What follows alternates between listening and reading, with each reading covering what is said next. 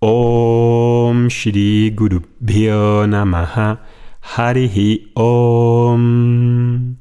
Bienvenido a este podcast número 8. Es posible que te hayas suscrito hace poco y me gustaría recordarte que los podcasts salen los martes y los jueves y tratan de temas muy cotidianos como la madurez emocional y eh, basados siempre en las enseñanzas del Vedanta y de la cultura védica, con la intención de provocar la reflexión e invitaros a que eh, traigáis estas enseñanzas a lo que está sucediendo en la semana. El tema de hoy que quería hablaros es sobre las falacias de ayudar al otro.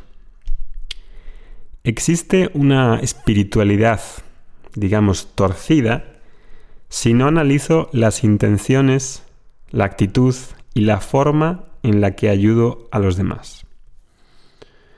Puedo estar ayudando muy sinceramente a una persona y al mismo tiempo tirándola hacia abajo, como si fuera inferior, o como si fuese dependiente de mí para sentirme bien o para controlar a través de la ayuda.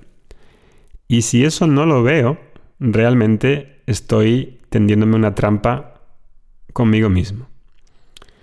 Hay tres cosas que me gustaría deciros. Uno, el foco de atención al ayudar al otro no debería ser la propia persona que ayuda, sino la necesidad de lo que precisa el otro. Cuando escuchamos hablar a alguien de qué es lo que hace y cómo ayuda, ya el mismo tono y lo que está diciendo mm, puede revelarnos que esa persona está centrada únicamente con sus propias necesidades psicológicas y emocionales. Y eso no es ayudar realmente al otro. Muy típico, por ejemplo, de una madre que dice que ayuda a su hija con esto y con lo otro, por aquí y por allá. Y luego hablas con la hija y te dice que no aguanta más a la madre. Entonces, no estás ayudando a nadie. ¿Cómo alguien que ayuda a otro es fuente de malestar en la otra persona? Y no es que la hija sea a lo mejor ingrata, es que a lo mejor la madre no sabe ayudar, porque quizás esté mezclando dos cosas, ¿no?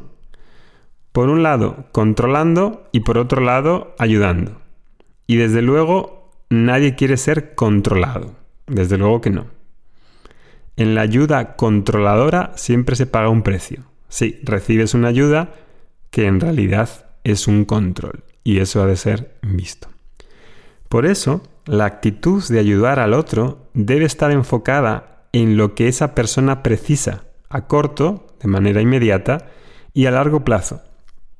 Puede que alguien necesite comida en un momento determinado y realmente le tengo que ayudar, porque a lo mejor hay gente que pasa hambre que no es un, capricho. Y hay gente que piensa que tienen que ponerse a trabajar. Quizá a largo plazo, medio plazo sí, pero en el corto plazo a lo mejor si no le doy comida no sobrevive. Entonces, he de tener una actitud de ayudar al otro en lo que esa persona necesita ahora y más adelante.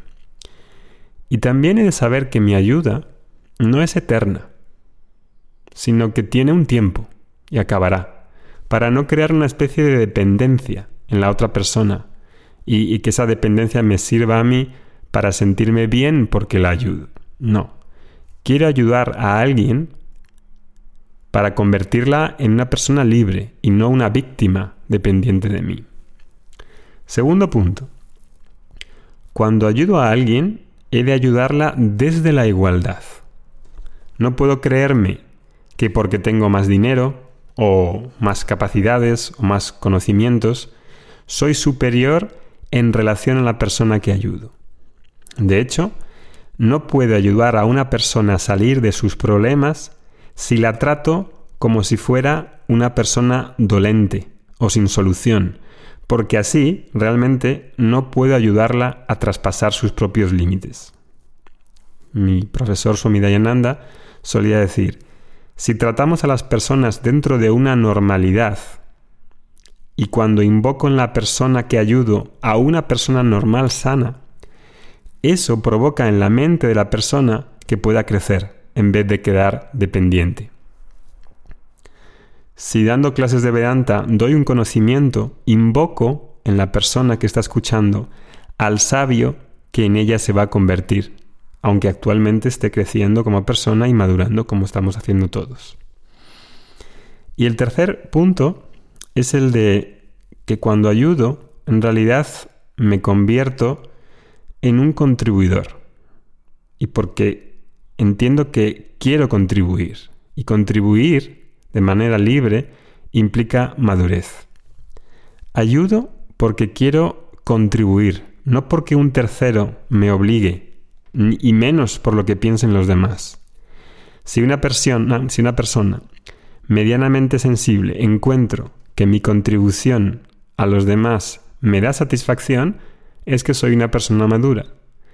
No puedo, no, no puedo esperar que ayudando otros me adoren o me, o me den reconocimiento, porque la opinión de los demás es incontrolable. Y un día me van a adorar y otro día me van a decir que soy un cretino. Entonces no puedo depender de la, del reconocimiento externo cuando ayudo. Ese no es el espíritu adecuado. Ayudo porque se presentan situaciones que requieren de mi ayuda. ¿no? Si alguien se cae en la calle, no ayudo a esa persona para que otros digan, oh, qué bueno es Oscar. No. ¿Te gustaría que otro te hubiera ayudado? Sí. Pues eso es actuar en conformidad al Dharma, a lo que se espera de cada uno en las situaciones que se nos presentan. Y así encuentro un placer en contribuir a la vida de las personas y en darme cuenta de que si doy en función de mis dones, de mi naturaleza, siguiendo mi Dharma, eso implica crecer y madurar. Y por último, tampoco puedo sentirme que soy culpable de los problemas de las personas. Cada uno tenemos los nuestros. Porque si siento que yo soy culpable, entonces el dar se transforma en una energía trastocada y mi ayuda entonces se puede ver como, como un derecho para la otra persona, ¿no? Y le puede decir, me has de ayudar porque mira cómo estoy. No, yo no soy responsable de cómo estás. Cada uno es responsable de cómo está. Entonces, ayudo porque quiero ayudarte, no porque tenga que ayudarte porque tú me lo exiges. Eso es también un punto muy importante.